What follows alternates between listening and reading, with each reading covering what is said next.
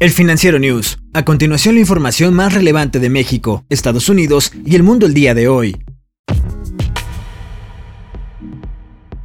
Sin importar el resultado de las elecciones presidenciales en Estados Unidos, Joe Biden ya tiene asegurado un lugar en la historia de este proceso. De acuerdo con datos de Bloomberg, el candidato ya cuenta con 70.559.000 votos, con lo que superó la marca establecida por Barack Obama. El último demócrata en ocupar la Casa Blanca obtuvo 69.498.516 votos en el año 2008.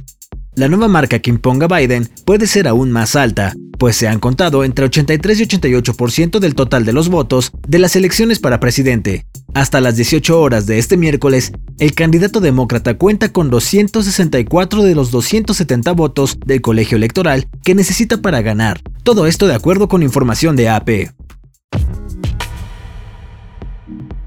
Estados Unidos abandonó este miércoles oficialmente el Acuerdo de París, un pacto global forjado hace cinco años para evitar la amenaza de un cambio climático catastrófico.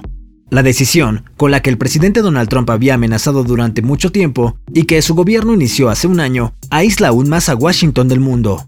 Sin embargo, esto no supone cambios inmediatos en los esfuerzos internacionales por combatir el calentamiento global. Al momento son 189 los países comprometidos con el Acuerdo de París que se hizo en 2015, que aspiran a limitar el aumento de la temperatura media global. Los científicos señalan que cualquier aumento de la temperatura por encima de los 2 grados Celsius podría tener un impacto devastador, esto sobre gran parte del mundo al subir el nivel del mar, agravar las tormentas tropicales y empeorar las sequías e inundaciones. Rusia reportó este miércoles 19.768 nuevos casos del coronavirus y 389 decesos. Ambas cifras rompen récord en los registros de esta enfermedad en este país. El aumento total de los contagios de COVID-19 en Rusia, que es el cuarto mayor del mundo, se acerca a los 1.7 millones por la rápida reaparición del virus desde el mes de septiembre.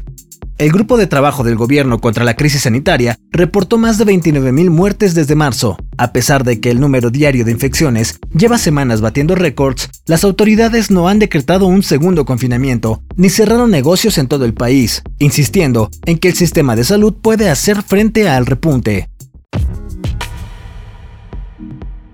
La misteriosa enfermedad que llevó al presidente de Argelia a ser hospitalizado en Alemania era COVID-19, confirmó este miércoles la hermética presidencia del país norafricano. El presidente de Argelia ya tiene 74 años de edad y fue hospitalizado en Alemania en el mes de octubre.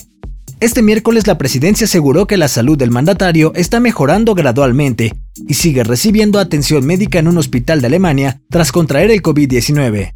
Antes de su hospitalización, varios asesores mostraron síntomas del nuevo coronavirus y el presidente de Argelia se colocó en cuarentena voluntaria.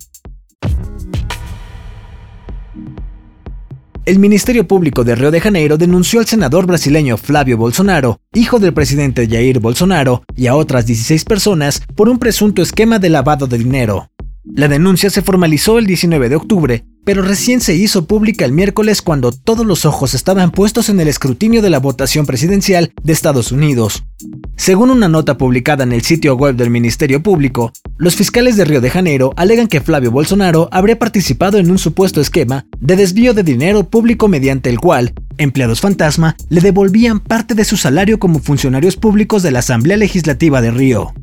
Jair Bolsonaro fue elegido en el año 2018 con la promesa de barrer la corrupción y la delincuencia. Hasta la próxima entrega del Financiero News. Yo soy Daniel Maldonado y la producción es de Daniel Díaz El Mou.